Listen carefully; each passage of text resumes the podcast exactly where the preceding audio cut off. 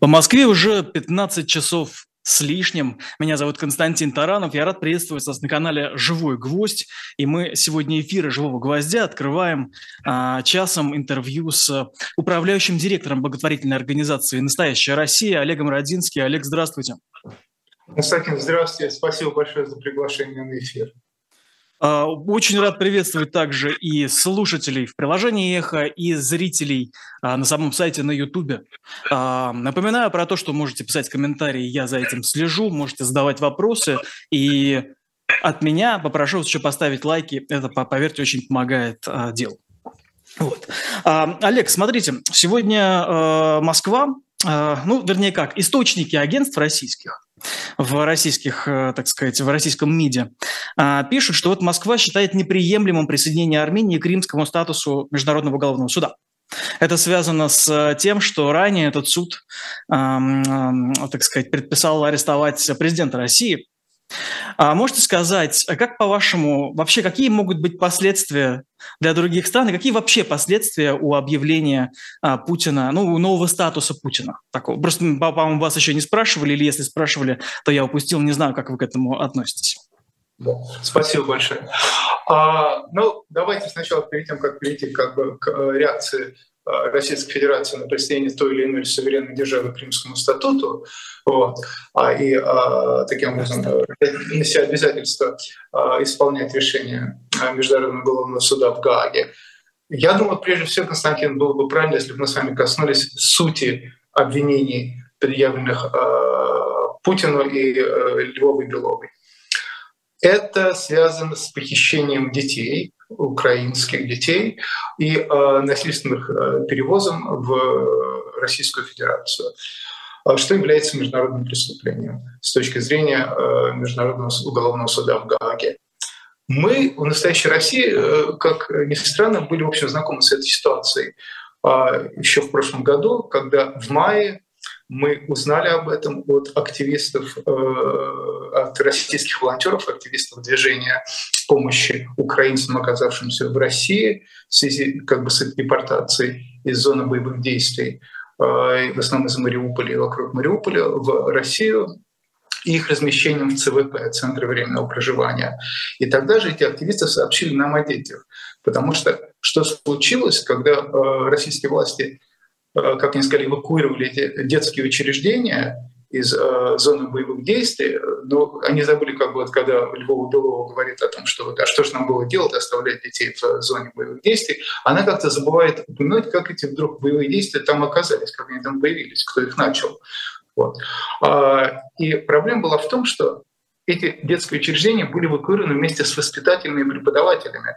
Но потом этих воспитателей, украинских воспитатели и преподаватели отделили от детей, их посадили в центре временного проживания, или если они хотели покинуть Российскую Федерацию, если у них были соответствующие документы, э, паспорта и визы, им не препятствовали, они могли выехать. А детей отправили в распоряжение органов соцопеки, Минтруда и соцобеспечения и раскидали по городам и весям. И э, мы пытались собрать какую-то статистику об этом. Э, нам это не удалось, потому что эти волонтеры как бы не смогли это сделать, кого куда отправили, имена, даты рождения. И тогда... Э, наша... А известно хотя бы о каком количестве примерно людей идет речь? То есть это счет идет на сотни а, или на десятки, а, или, то есть, или это вообще несколько человек? То есть хотя бы настолько можно сказать? А, вы знаете, нет, я, я не возьму себе ответственность э, говорить, что у меня просто нет этой информации, было безответственно в данном случае гадать. Но я бы предположил, что речь идет, конечно, на сотни. Вот, зная как бы обычно, сколько детей содержится в детских учреждениях. А, наша э, глава пресс-департамента и ваша бывшая коллега по «Эхо Москвы» Лёля Сервитас связалась с заместителем э, председателя э, комиссара по правам человека ООН. А, мы рассказали об этой ситуации. И э, они как бы тоже попросили какую-то статистику, которой у нас не было. Э, была идея организовать инспекционную поездку в Украину и в Российскую Федерацию тоже, чтобы просто найти этих детей, составить списки, но это тоже не удалось сделать. Вот. Э, и э, действительно это является по квалификации Международного уголовного суда в Гаге э, преступлением. И э, в любом случае э, президент России и э, уполномоченный по правам человека, по правам ребенка России, омбудсмен по правам ребенка его Белова подозревается в совершении этого преступления. Важно ли это? Да, на мой взгляд, важно. Хотя многие считают это совершенно символической мерой, поскольку Россия не признает юрисдикцию Международного уголовного суда в Гаге, как и многие другие государства, кстати, не признают юрисдикцию этого суда. Но сам факт того, что президент страны объявлен в, не, не объявлен, но на него выдан ордер на арест, вот, делает его положение достаточно затруднительным с точки зрения общения с главами других государств. Потому что теперь главы других государств, ну, может быть, кроме э, Китая, Ирана и Северной Кореи, вот, они подумают, э, стоит ли с ним общаться. Вот. И, безусловно, это ведет к делегитимизации э, путинского режима, что, в общем-то, важная составляющая. Вот, вот таково мое отношение, Константин. А, давайте так, а какие-то последствия вы видите? Потому что деликомедизации, да, ну, в принципе, разные признаки мы видели и до этого, и, может быть, это мое субъективное какое-то да, мнение, но, по-моему, и так с Путиным последние месяцы не то, чтобы активно какие-то диалоги можно было вести, а, то есть не очень-то активно делали и без статуса, так сказать, да, подозреваемого, э, да, или обвиняемого, или, условно говоря, да, без подписания на арест. Какие-то последствия у нового статуса Путина вы можете, вы видите, вы их чувствуете? А если под последствием вы имеете в виду арест э, главы государства, на данный момент я думаю, что это очень отдаленная перспектива, вот, э, такая за гранью реальности. И э, Эм, так долго, как Путин останется э, президентом Российской Федерации, вот, а, судя по всему, нет никаких оснований думать, что смена режима или правительства в России произойдет в скором времени, по крайней мере, с моей точки зрения, э, ему не грозит арест. Так что в этом отношении мера, конечно, символическая. С другой стороны, с другой стороны, мы знаем, что э, главы государств, э, чье положение казалось совершенно незыблемым, вот, а в конце концов э, они оказались в, на скамье подсудимых, как это было с э, тем же Саддамом Хусейном в Ираке, после Мубараком в Египте. И, на мой взгляд, конечно, если дело до этого дойдет, то важно, чтобы э, те, кто виновны в преступлениях, были судимы своими национальными судами, как это было в том же Ираке и в Египте. Вот.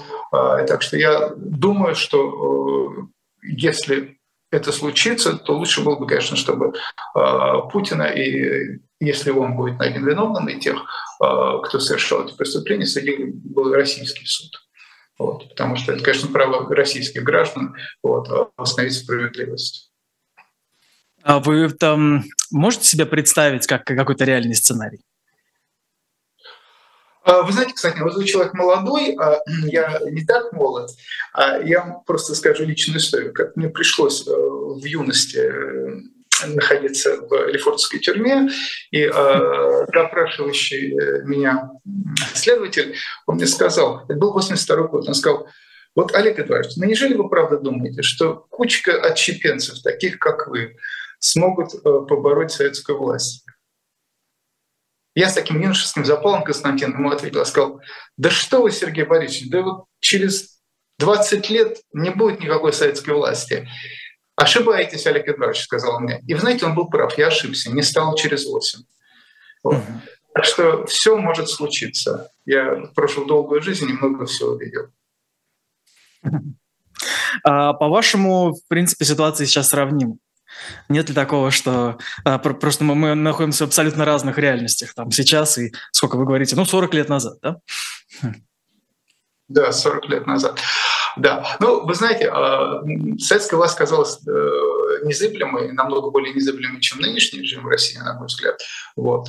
А просуществовала дольше. И, как видите, как бы вот этот процесс тоталитарности, выталкивания людей из общественного поля в политическое, это, собственно, признак тоталитарной власти. И то, что мы наблюдаем сейчас в России, это достаточно, ну, если не стремительный, то последовательный переход от авторитарного режима э, к тоталитарному, он в конце концов вот, э, не оставляет людям никакой возможности их выталкивать из общества, даже людей, которые достаточно не то что лояльны, а нейтральны к режиму. Вот. Любые общественные инициативы рассматриваются тоталитарной властью как посягательство на ее монополию на политическую власть, и они выталкиваются как бы в это вот политическое поле. И люди, в конце концов, начинают сами себя воспринимать, воспринимать окружающую действительность как политическую, а не общественную. А, вот я тоже, значит, вспоминаю какие-то совершенно такие невинные вещи, как режиссерские изыски э, Юрия Любимого на Таганке воспринималась как политическая фронта, хотя ей не была совершенно. Вот. И вот эта вот, вот эта вот политизация в конце концов привела к тому, что когда советская власть упала, ее никто не пришел защищать. Угу. А, а вот смотрите, давайте такую ситуацию э, рассмотрим. А, Советский, Советский Союз, он все-таки был э, самый большой, он был главный, он был такой один. А сейчас же э, пропагандисты, ну давайте, давайте назовем их да, провластные, значит, соответственно, медиа персоны, назову их так обтекаемо, они вот недавно рисовали нам прекрасную картину нашей дружбы с Китаем. А, приезжали китайцы в Москву, и вот был, значит, большой брат, который действительно там по ВВП, э, значит, больше, и вообще мощная такая машина. Вот эта дружба, она не может э, привести нас к такому сценарию, ну, как, например, в дни опричника у Сорокина, то есть когда мы вот учим китайский и так далее. Вы знаете, вот Владимир Георгиевич, он, конечно, великий провидец, надо сказать. И, э, то, что он написал в «Дне опричника» и потом и в «Докторе Гарине», вот совершается на наших с вами глазах, Константин, мы, мы это видим. Вот. А, а, не знаю, может ли это привести к а, такой зависимости от Китая, а, а, но, скорее всего, приведет к достаточно большой зависимости и экономической, и технологической. Вопрос в другом. Вопрос в том, насколько Китай заинтересован в России. Потому что все-таки не знаете, что э, российский рынок это не очень большой рынок на самом деле. Для Китая Россия это что это э, 1,6 э, миллиард, 1,6 э, э, триллион GDP, э, значит, получается где-то полтора процента мировой экономики. Вот. А Китай, у которого 9 триллионов воловой национальный продукт, ну, как бы для него это, в общем, хороший рынок, но хороший рынок не в смысле завоевание этого рынка своими э, продуктами и сервисами, хотя это тоже важно, вот, а в смысле выкачивания оттуда ресурсов. Кроме того, Китай, конечно же, будет заинтересован в России настолько, насколько это совпадает с его интересом, как это было всегда с Китаем. И поэтому, опять вспоминая свою э, тревожную молодость, я помню, что был такой клише в Советском Союзе в годы обострения советских и китайских отношений, что США, особенно после установления дипломатических отношений США и Китая, вот, э, в 1973 году, если не изменяет память, э, что США где разыгрывает китайскую карту. Вот сейчас мы видим, что э, ситуация переменилась.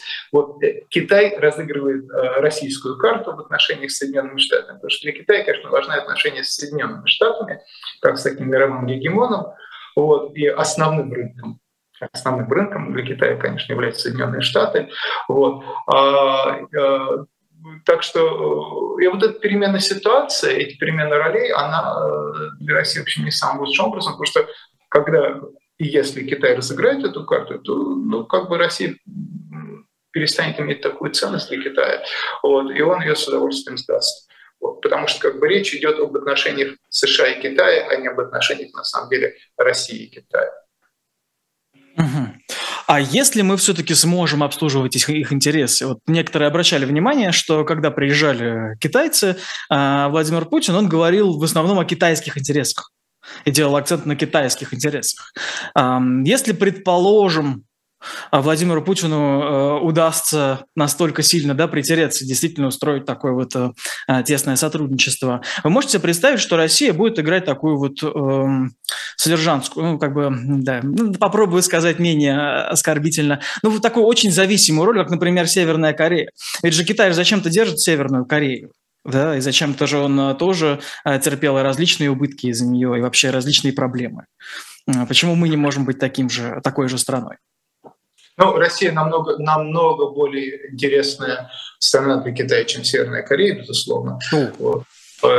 Россия — это колоссальный рынок э, поставки э, ископаемых для Китая полезных ископаемых, вот, э, но не настолько велик, как это думают многие люди в России, потому что, э, как бы, если мы посмотрим, в чем поддержка Китаем России. В том, что Китай э, благосклонно покупает российские энергоносители на 30% ниже их рыночной стоимости. Вот. А, кроме того, не надо забывать о рынке как таковом, потому что Китай, по всем оценкам, в следующем году может купить только 26 а, миллиардов тонн э, газа э, России, в то время как э, Европа покупала 120 миллиардов.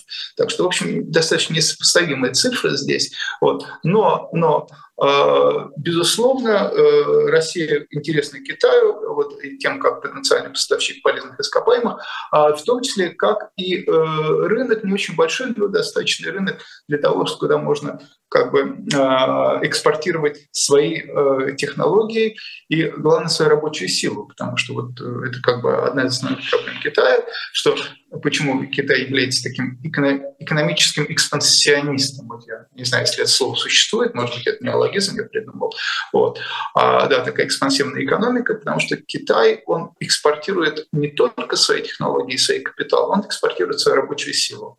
Вот. И это важно. Китай, Китай важно занять население где-то. Вот как вот, если мы посмотрим на Африку и на историю э, колонизации Китаем Африки, экономической колонизации, для России Китай тоже, безусловно, интересен, потому что Китай, в отличие от э, Запада, не будет э, требовать от России, э, он не будет вмешиваться в ее внутренние дела. А это, собственно, и то, что нужно любому авторитарному лидеру, вот, такому как, например, Владимир Владимирович Путин. Ему важно, как, вот, чтобы никто не вмешивался в его дела, то есть вот эта система изоляции. Вот. А, и вот этот курс на изоляцию, который взяло российское руководство, он полностью совпадает в их представлении с тем, чтобы... Ну, я не хочу вот такое выражение, знаете, лечь под Китай, это как бы несколько вульгарно. Вот, а, скажем так, а, стать э, младшим, э, стать младшим партнером Китая. Вот, для, в данном случае интересы совпадают. Вот. Но интересы, когда есть младший и старший, определяет старший. И вот эти интересы, опять-таки, старший будет определять, так долго, как ему это важно. А когда будет не важно, то как бы интересы разойдутся. Угу. А, и вот мне вот это вот интересно, главный этот момент. Как по-вашему, как долго это может быть? То есть увидим ли мы вот такое, что действительно будут там вводить китайские и так далее? То есть это какие-то десятки лет?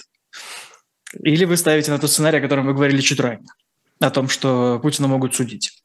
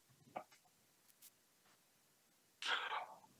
А, ну, дело, на мой взгляд, дело не в Путине. Потому что э, будет ли Путин в Кремле, будет ли либо человек с другой фамилией, э, это не так важно. Важен не Путин, важен путинизм. Вот. То есть вот та система отношений, которая за 22 года была выстроена, такой как бы полукриминальный этос, вот мы э, вами управляем э, а вы э, терпите э, вот в обмен на э, протекцию, в обмен на ну, раньше это было в обмен на стабильность, да? Именно. Да, да. Как бы э, неучастие в обмен на стабильность. Такой был социальный контракт э, режима с обществом.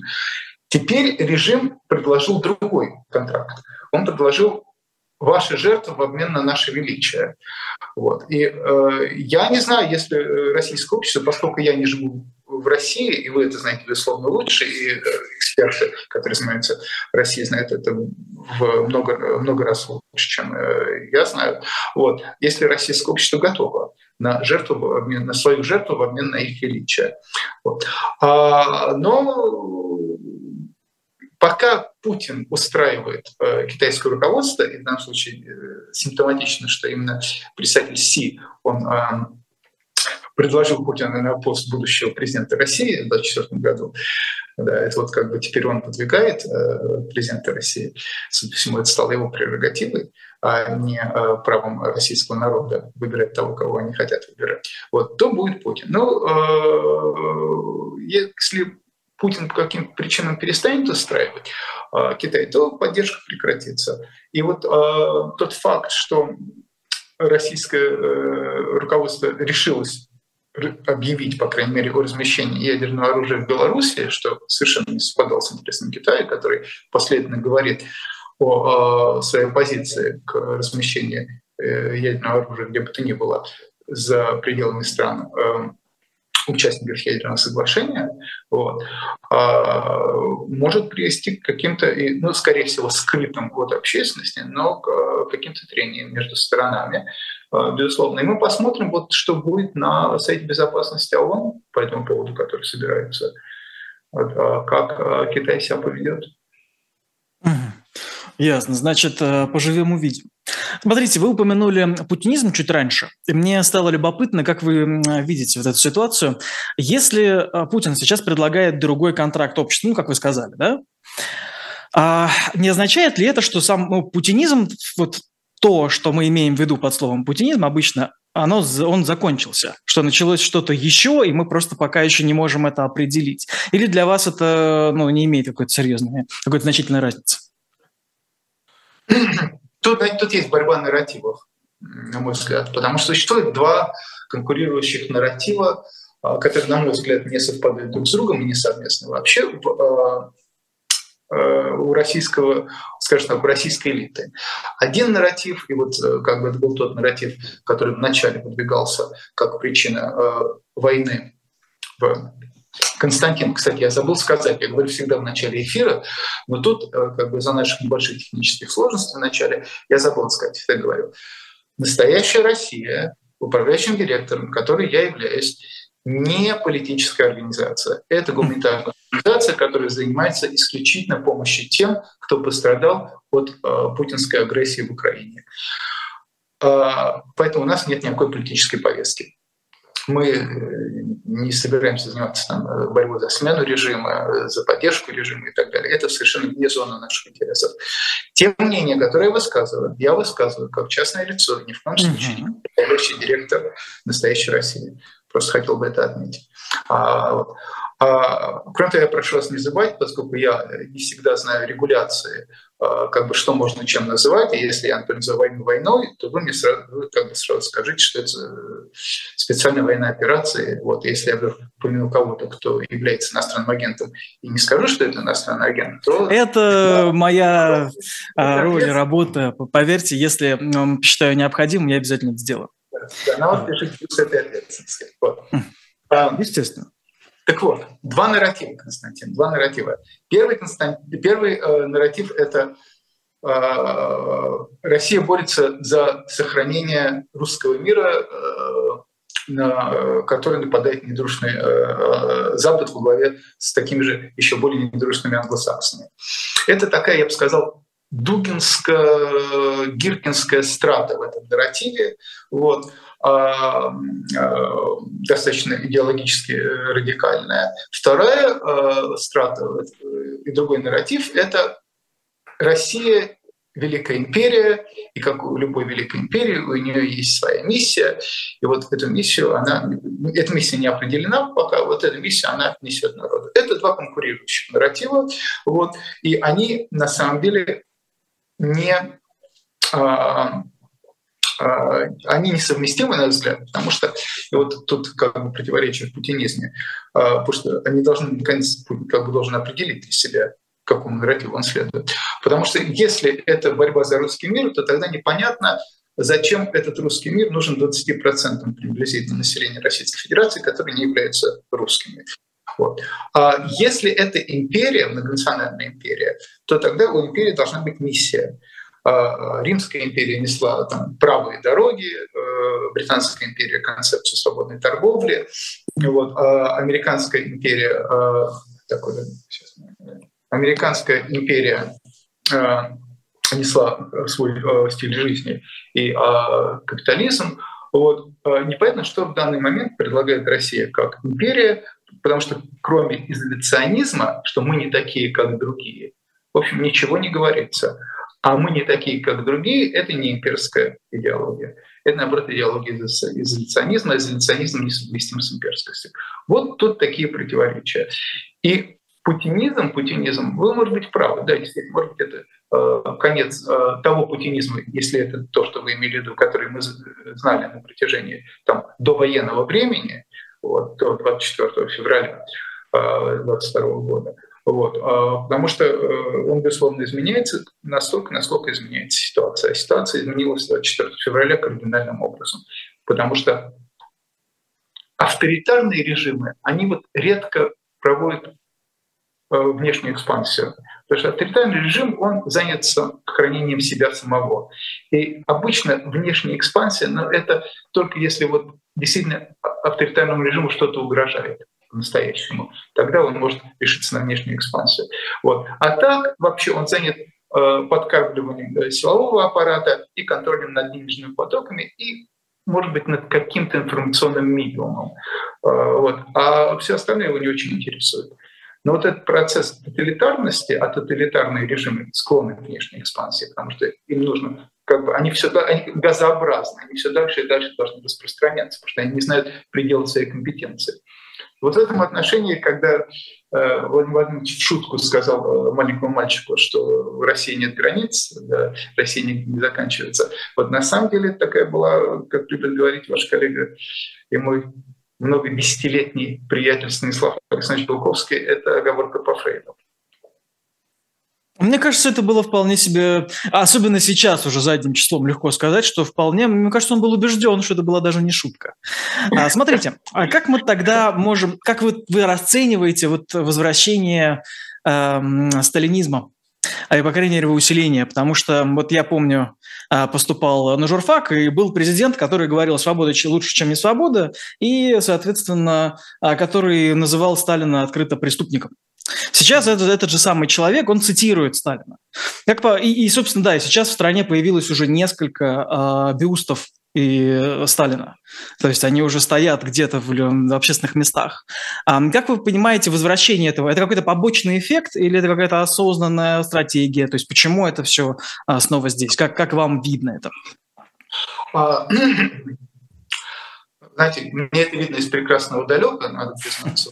Вам-то это лучше видно. Но если вы говорите о том, как бы Дмитрий Анатольевич Медведев, бывший президент России, и бывший премьер-министр цитирует, э, хочет, вернее, цитировать телеграммы Сталина, вот, э, директорам оборонных предприятий, э, он, знаете, он сконцентрировался, кстати, на одной интересной телеграмме, что э, Сталина, где Сталин пишет, что это последнее предупреждение, вот, э, что это последнее предупреждение, э, и кроме того, не сразу, сказал Дмитрий Анатольевич, Советскому Союзу удалось э, установить баланс с гитлеровской Германией. То есть явно, явно Дмитрий Анатольевич хочет установить этот баланс э, для себя внутри, и гитлеровская Германия, скорее всего, на данный момент является для него каким-то вот таким вот эталоном, с которым нужно установить баланс, что грустно.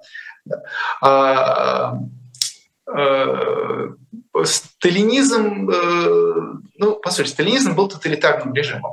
Как я уже сказал, Э, современная Россия, она как бы, на мой взгляд, вот, она заканчивает свой путь авторитарного тоталитарному режиму, потому что все-таки э, есть тоталитарный режим, э, отличается от э, авторитарного многими вещами, в том числе главным, что э, насилие, террор не, не является адресным террор является всеобщим и достаточно рандомным.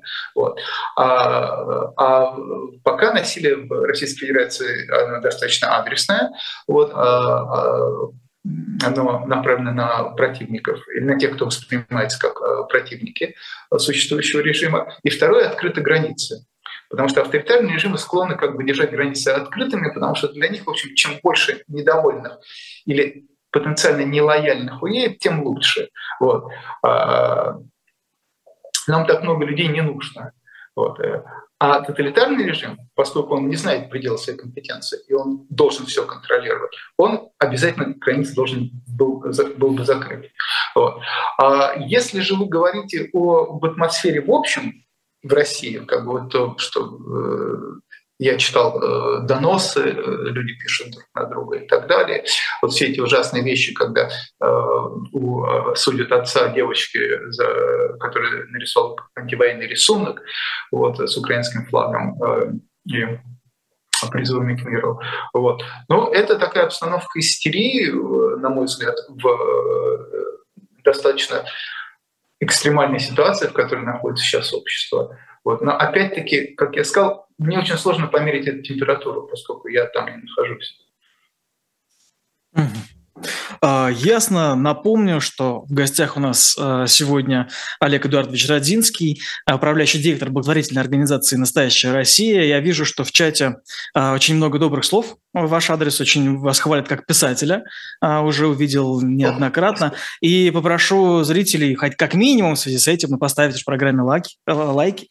Да, если Э, вам других поводов э, не видно. Я на секунду прервусь, потому что э, мне нужно, собственно, рассказать про... У нас онлайн-магазин книжный shop.diletant.media.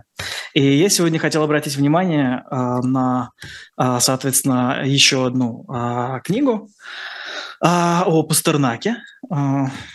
Так, один момент. Э, чуть-чуть у меня, значит, да, что-то у меня не так здесь, к сожалению, с техникой. Но в целом, то есть вы прямо, прямо сейчас с печатью эхо, если зайдете на а, этот магазин, на shop.diletant.media, вы найдете там, соответственно, различные работы, в том числе, да, ну, то есть самые разные работы. Да, извините, к сожалению, у меня небольшие технические трудности. Да, поэтому вернемся.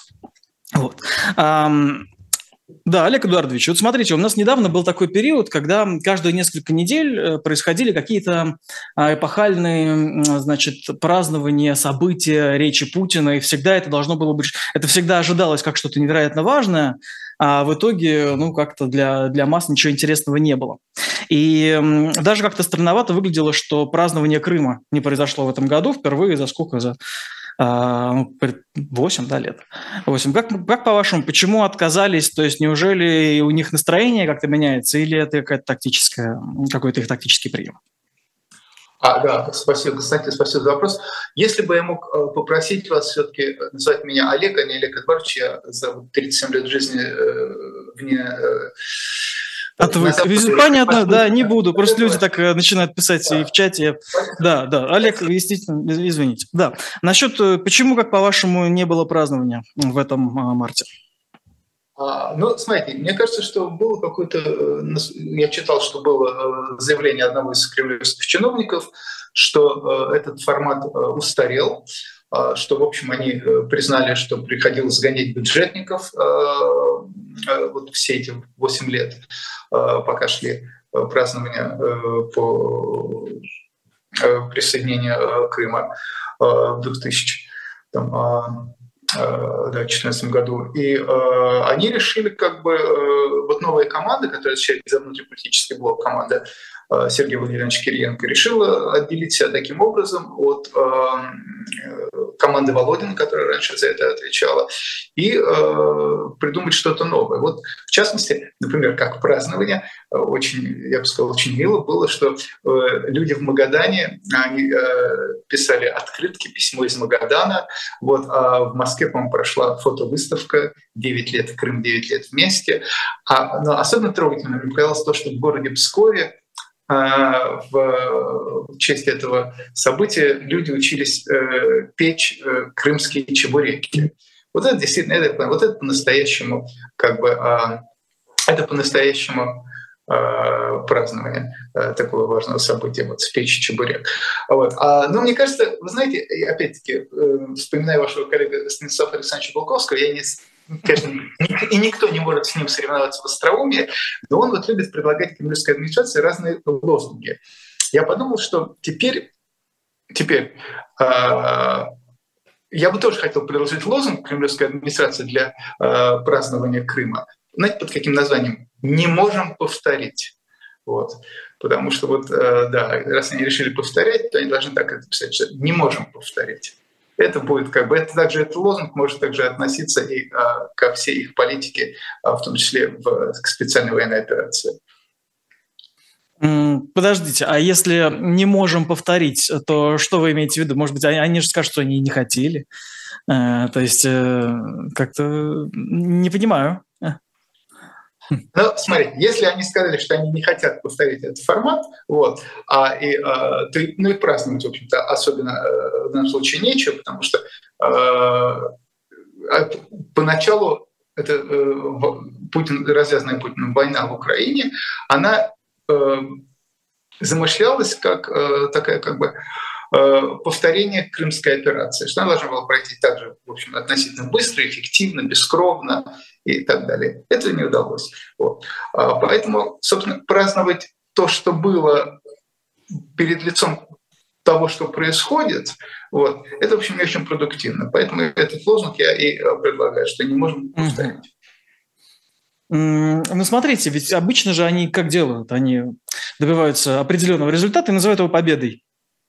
А, да, то есть это же всегда так работало, всегда можно было сказать, а, что да, вот здесь мы добились цели, и нам больше не нужно. Почему это нельзя повторить сейчас? Константин, предложите что-нибудь, что можно было бы назвать победой. Вот что бы можно было назвать в этой ситуации победой? А, мне, у меня есть ощущение, что эти люди могут назвать победой все, что угодно. Буквально все, что угодно. То есть любые санкции, которые говорят, что, мы, что, что они идут нам на пользу, а, значит, любая изоляция, потеря людей, а, потеря средств, потеря возможности, потеря да, контактов с остальным миром. Это же все называется победой. И оно все показано как победа. Наша страна очищается. Да, мы это, мы это слышим очень часто. Да, ну, неужели... видите, Видите, как много побед, как много побед у Российской Федерации в а, этой э, специальной военной операции. Поэтому вспоминать о прошлых победах о Крыме, в общем-то, не так уж и важно, потому что тогда как бы это было в прошлом, это Mm-hmm. Это большая победа. Вот. Зачем? Когда вот есть сейчас множество побед, вот э, как бы э, десятимесячный штурм э, села Авдеевка, это большая победа. Вот. Э, взятие восточной части Бахмута, тоже большая победа. Вот. Э, так что побед множество. Не обязательно смотреть в прошлое. Угу. А, как по-вашему, вы вообще можете вам, вам приходят в голову какие-либо сценарии прекращения э, нынешней ситуации, прекращения конфликта? Ну, То есть сценарий... можете представить, что это как, как закончится в какое-то время, как, ну, так сказать, ближайшее, можно так сказать? Представить, Константин, я могу все, что угодно. Э, знаете, э, ну, как бы Представить действительно мы можем с вами все что угодно. Вот. А насколько это совпадает с реальностью и с а, интересами обеих сторон, потому что в конфликте есть а, ну, по крайней мере, две воюющие стороны, вот, и множество других заинтересованных сторон. Вот. А, как бы э, украинская сторона э, справедливо настаивает на том, что единственным, единственной возможностью мира э, будет являться вывод российских вооруженных сил с территории, с международно признанной территории Украины. Вот. А Российская Федерация говорит, российский режим, вернее, не Российская Федерация, а российский режим, а говорит о, о том, что надо признать новую территориальную реальность и так далее. Я для себя не вижу на данный момент, я думаю, что, к сожалению, будет, к сожалению, мы увидим такой затяжной конфликт, который я называю «ни войны, ни мира». Вот. Это будет затяжной конфликт, который будет э, вспыхивать, э, затухать, вспыхивать, затухать. Будут, к сожалению, умирать люди, что самое страшное в этой ситуации, будут умирать люди. Вот. А, и, а, и мы, знаете, мы с этим, вот в настоящей России мы с этим, в общем-то, как бы сталкиваемся, потому что э, том, э, потому что э, мы, мы же оказываем помощь беженцам, и тем, кто пострадали во время боевых действий. И э, это как бы реальные смерти, которые реальные потери жизни множество людей, и в том числе и детей, которых так заботится Львова Белова, вот, которые пострадали при осаде Мариуполя и других боевых действиях на территории Украины. И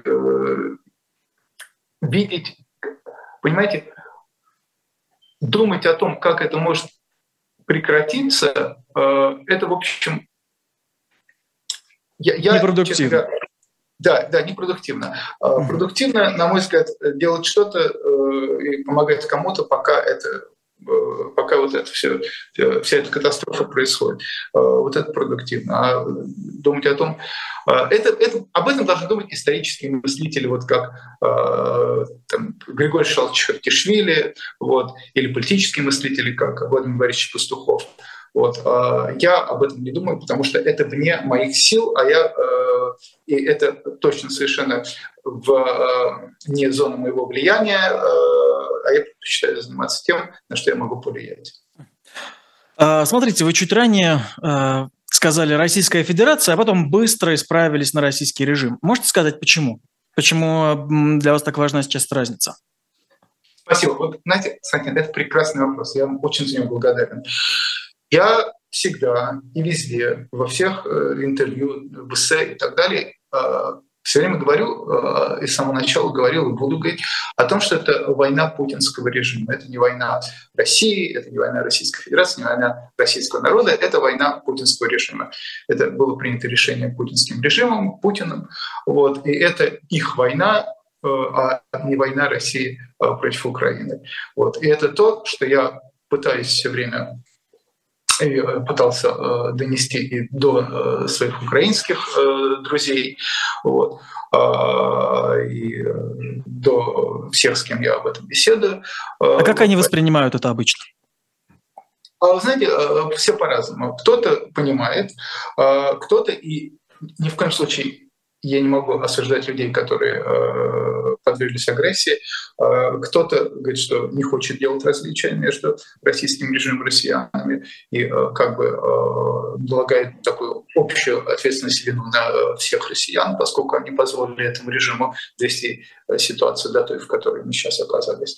Вот. А, так что э, реакции очень разные, и понятно, что люди, которые сидят под бомбами, которые находятся вот которые стали жертвами этой агрессии, понятно, что они имеют право реагировать так, как они реагируют. Вот. Но это не означает, это не означает, что я э, или кто-то другой должен поменять свою точку зрения и разделять путинский режим, который развязал эту войну, и население 144 миллионов народ Российской Федерации. Угу. А скажите, а, ну ведь популярно же сейчас мнение, чем дальше от Москвы, тем, э, наверное, чаще можно встретить этот пример, что война все-таки российская. И, ну, такое мнение часто можно услышать, что да, что вот люди не выходят на протесты, а, что мы не видим даже за границей какого-то большого антивоенного движения, какого-то слаженного, какого-то заметного и влиятельного. Скажите, почему... А, да, как вы относитесь к этим, к этим тезисам? Я никого не собираюсь ничему призывать. Э, люди, каждый человек ответственен за самого себя за саму себя. Вот, э, тем более, что не находясь внутри России, я не имею права, морального права э, призывать людей к любой форме сопротивления, потому что она может быть для них опасна. Вот, так что, знаете, сидя в безопасном месте, я считаю моральным призывать кого-то, кто находится в месте более опасным каким-либо то действием. Каждый делает свой выбор в этом отношении.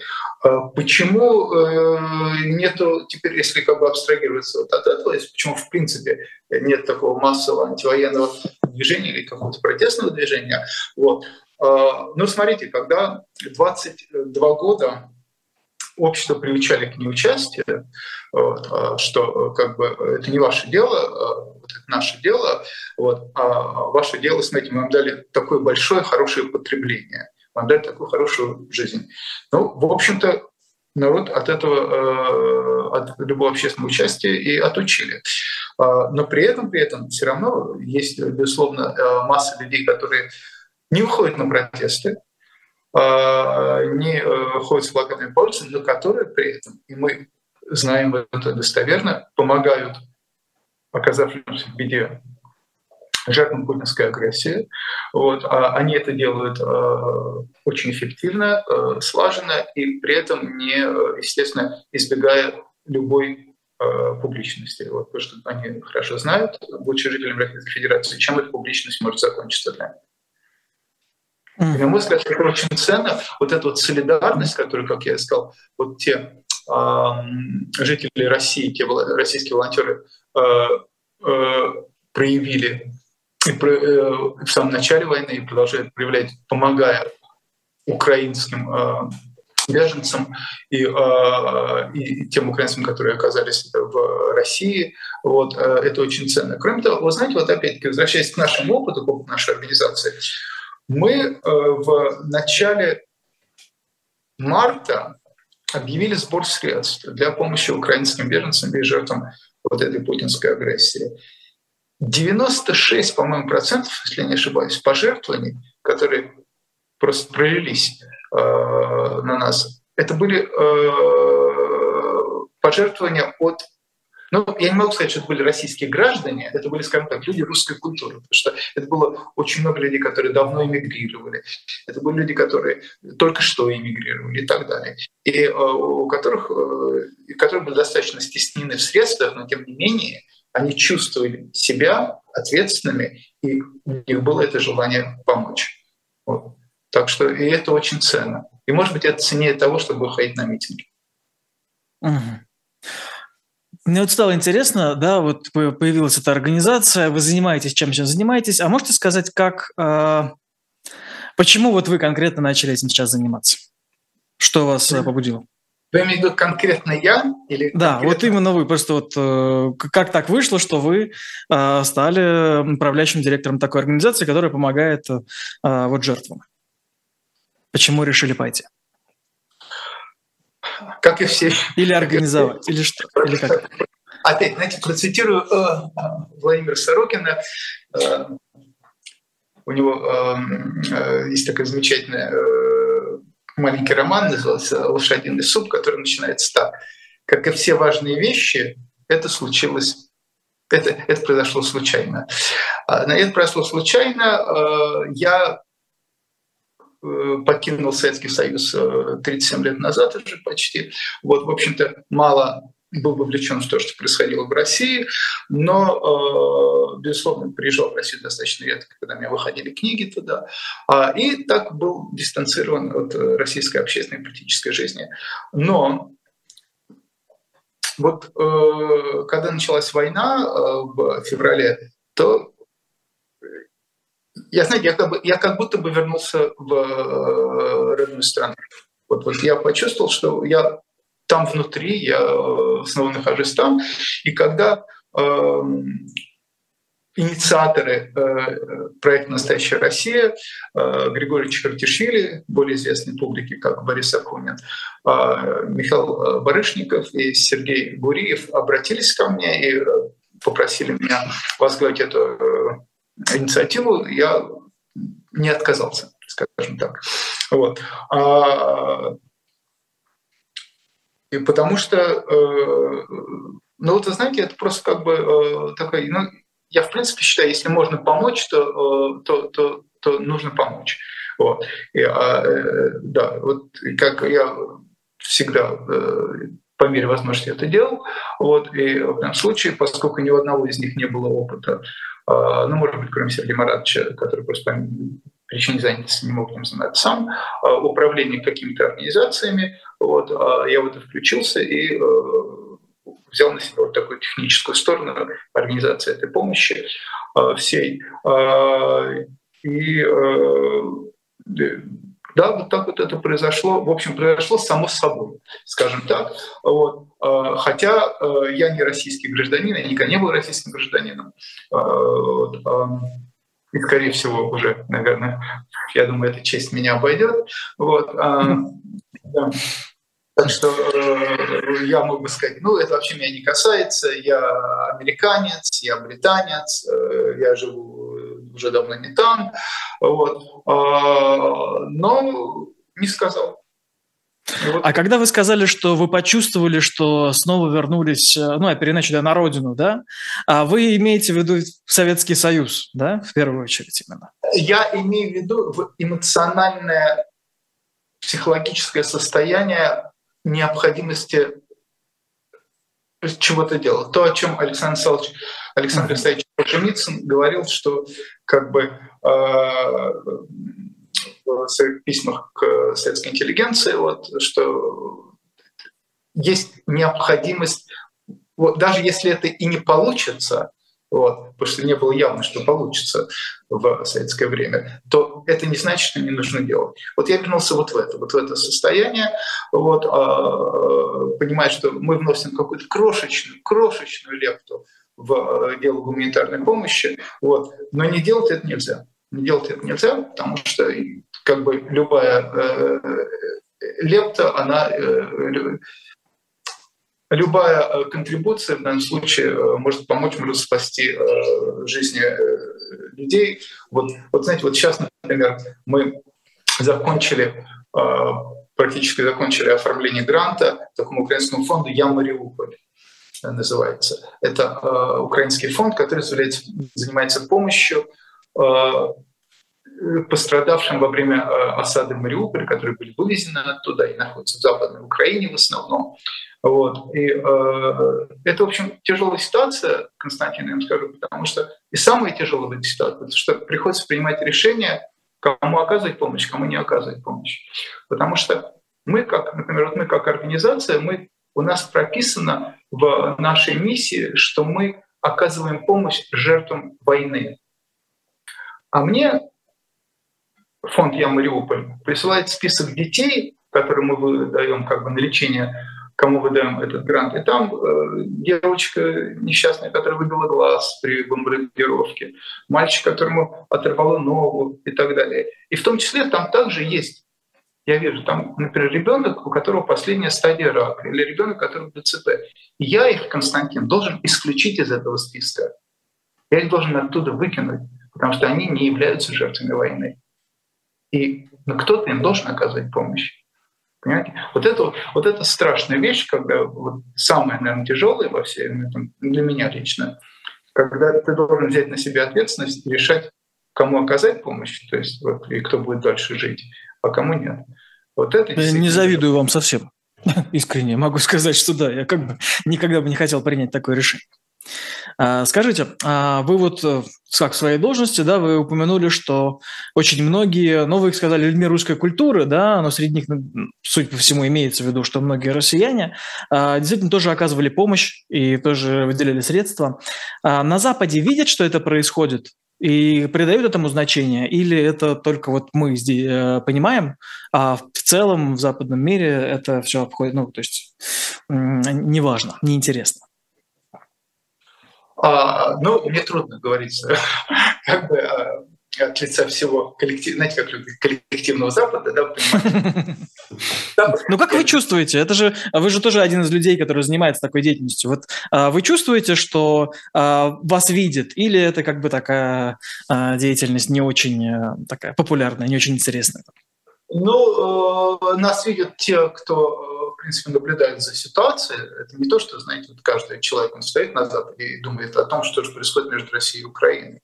Вот. А, и вообще, как себя ведут там случаи люди русской культуры. Это явно совершенно является приоритетом для большинства западных людей. Вот. А, ну, вы знаете, э, не знаю, ну, я вот вернусь к тому, с чего я начал. Это же не важно. На самом деле вот это не важно. Это важно, э, э, видят вас, одобряют вас. Важно, что это нельзя не делать. Вот, вот это вот важно. И я очень благодарен всем россиянам, всем э, людям русской культуры, которые поддержали нас и, и которые поддержали не нас, которые поддержали другие инициативы, безусловно. Вот, а, и оказали помощь, э, вот, почувствовали моральную. Это даже не ответственность, это, знаете, такая моральная необходимость вот, э, для того, чтобы э, оказать помощь э, тем, кто Э, тем, кто попал в беду, э, тем, кто стал э, жертвой путинской агрессии в Украине. Угу. Спасибо вам. Спасибо. Да, да, тоже, да, здесь, собственно, понятно. А, смотрите, а стало ли в последнее время тяжелее заниматься такой деятельностью? Кто-то не мешает ли в связи с тем, что там ряд стран, например, объявляют, дают ну, России статусы там, там спонсор терроризма и так далее? А, ну, нет, э, нет, это, это, это, э, в этом стало, не стало тяжелее, потому что, как я уже сказал, основная э, база, знаете, есть такое выражение теперь, я выучил профессиональный жаргон, когда стало это называться донорская база. Да? Вот основная наша донорская база, это, конечно же, все-таки не не э, граждане Запада, это все-таки в основном э, россияне или бывшие россияне, или бывшие э, жители Советского Союза, их тоже очень много. Это не обязательно люди из России. Вот, есть множество людей из других бывших советских республик, вот, которым мы очень благодарны тоже за помощь. Да. Отношение чиновничества западного к нам, оно тоже очень разное. Как бы, если, например, западные фонды, которые э, предоставляют гранты э, организациям, относятся к нам э, достаточно благосклонно. Вот, они понимают. И тот факт, что мы все связаны в той или иной степени с русской культурой, хотя и э, Михаил Николаевич Барышников никогда не был российским гражданином, я им никогда не являлся. Вот.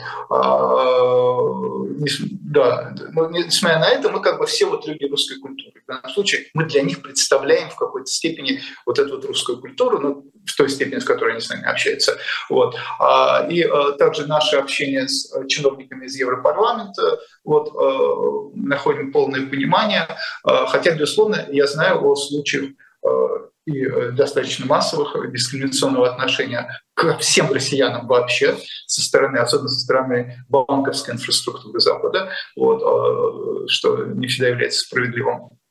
Да, но мы, мы, мы на себе этого не испытали, скажем так. А, ясно, ну какие-то, получается, у нас хорошие новости. Давайте на этом тогда поставим точку. У нас остаются считанные секунды. Я напомню, что э, в эфире с нами был Олег Родинский, управляющий директор благотворительной организации «Настоящая Россия». Олег, большое вам спасибо, что э, провели да, с нами время. Всего хорошего. Спасибо большое за эфир. До свидания. И зрителям также напомню, что дальше у нас сегодня программа а, Потапи, курс Потапенко уже через несколько минут. Потом будет Лиза Аникина вслух эхо. И вечером уже особое мнение Демьяна Кудрявцева и программа «Статус». Всем всего хорошего. До свидания.